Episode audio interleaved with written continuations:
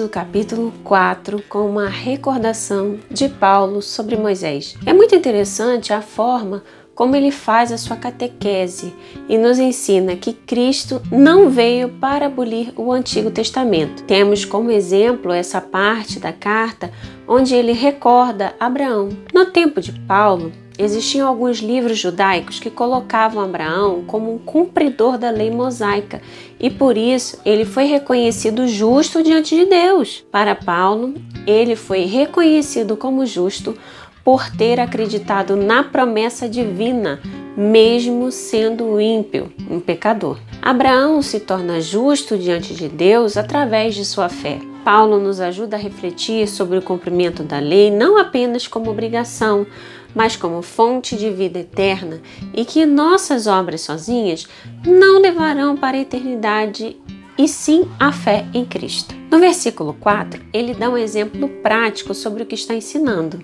Quem faz um trabalho, o salário não é considerado gratificação, mas como um débito. Podemos refletir sobre a nossa própria vida.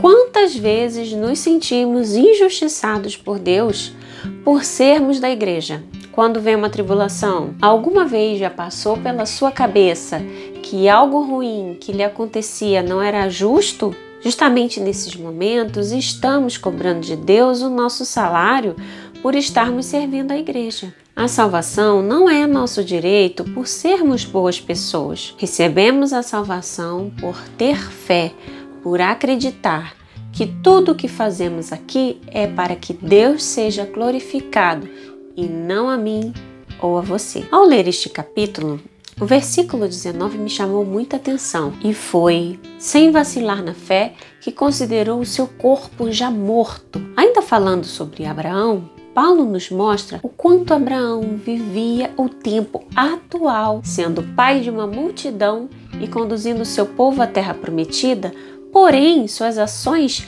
eram de quem já vivia a realidade do céu. Mas como isso é possível? Não se apegando a nada nessa vida, vivendo como se a realidade terrena fosse passageira e que todas as obras feitas fossem apenas um caminho para que o conduzisse para o céu. Viver o desapego é algo profundo e precisa ser trabalhado se desejamos a eternidade.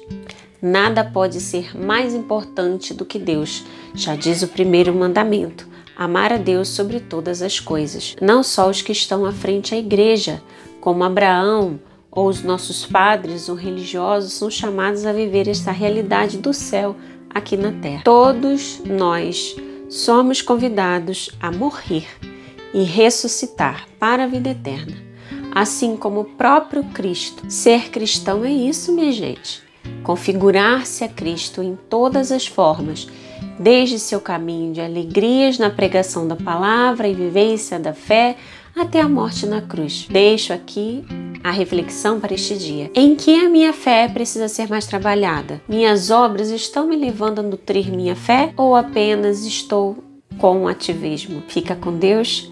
Até a próxima. Tchau.